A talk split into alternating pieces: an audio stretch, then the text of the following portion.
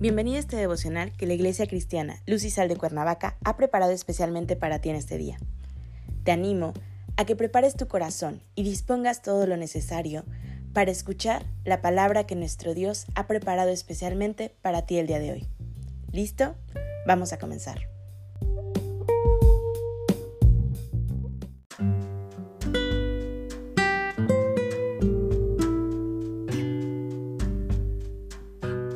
Hola, ¿qué tal? Es un gusto saludarte el día de hoy. Bienvenido, bienvenida.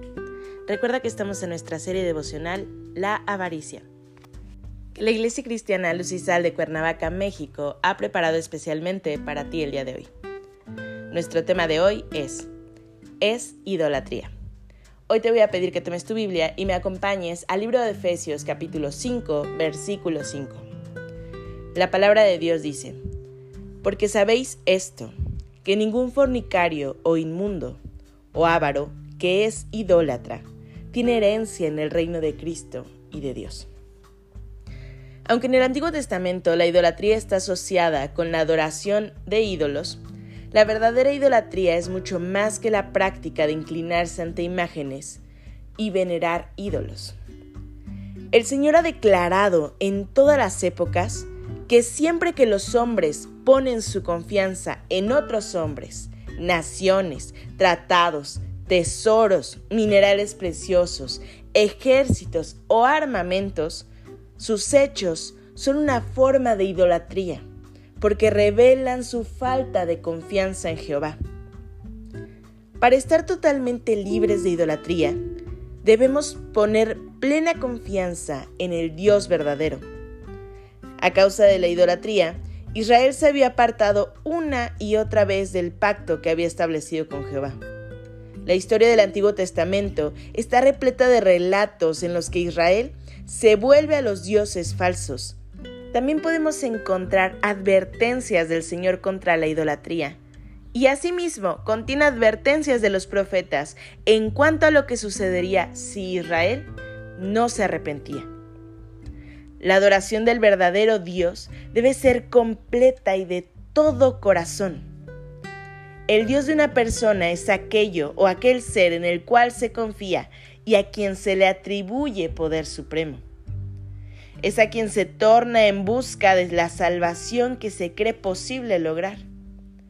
Toda otra convicción y acción es afectada por aquella creencia u objeto de adoración.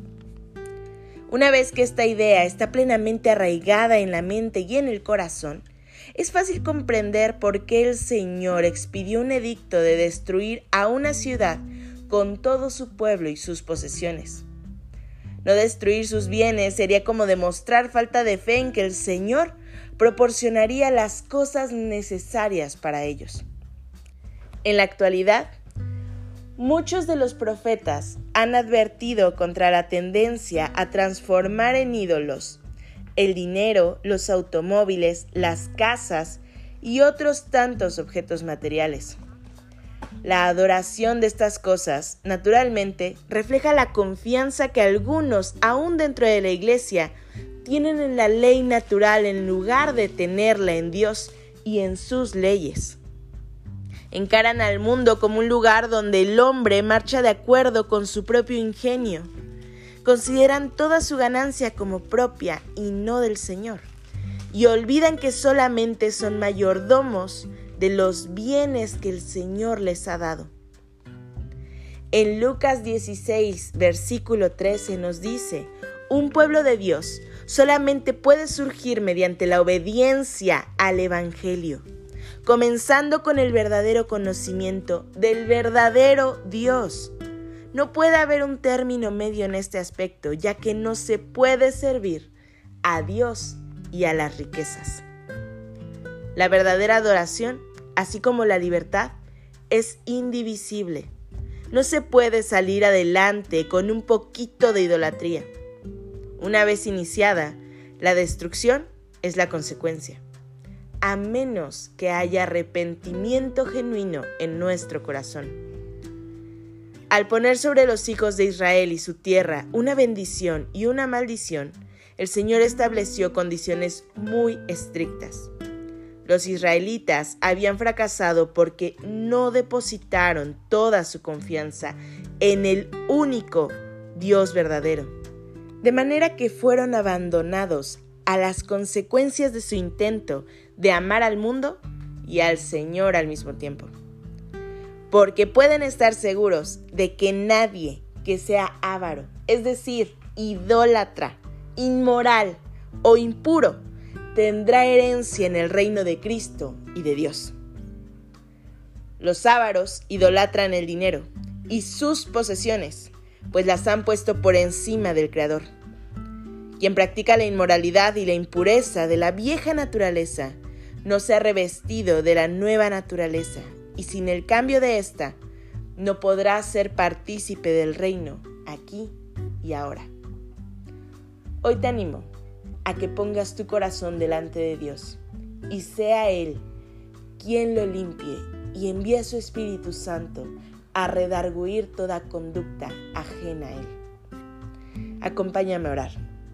Padre Celestial, en el nombre de Jesús, hoy te doy gracias, Señor, por tu inmenso amor. Gracias porque cada día hablas a mi vida y porque hoy, Señor, puedo reconocer las fallas que tengo delante de tu trono.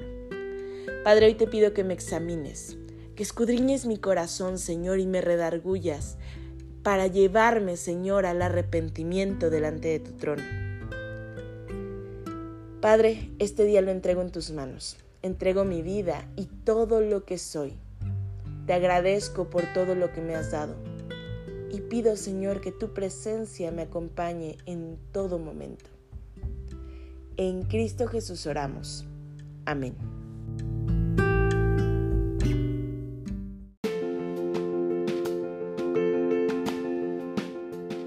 Ha sido un placer compartir la palabra contigo el día de hoy. Te animo a que no te pierdas ni un solo devocional de esta serie. Te espero aquí el día de mañana. Y recuerda, conecta con Dios.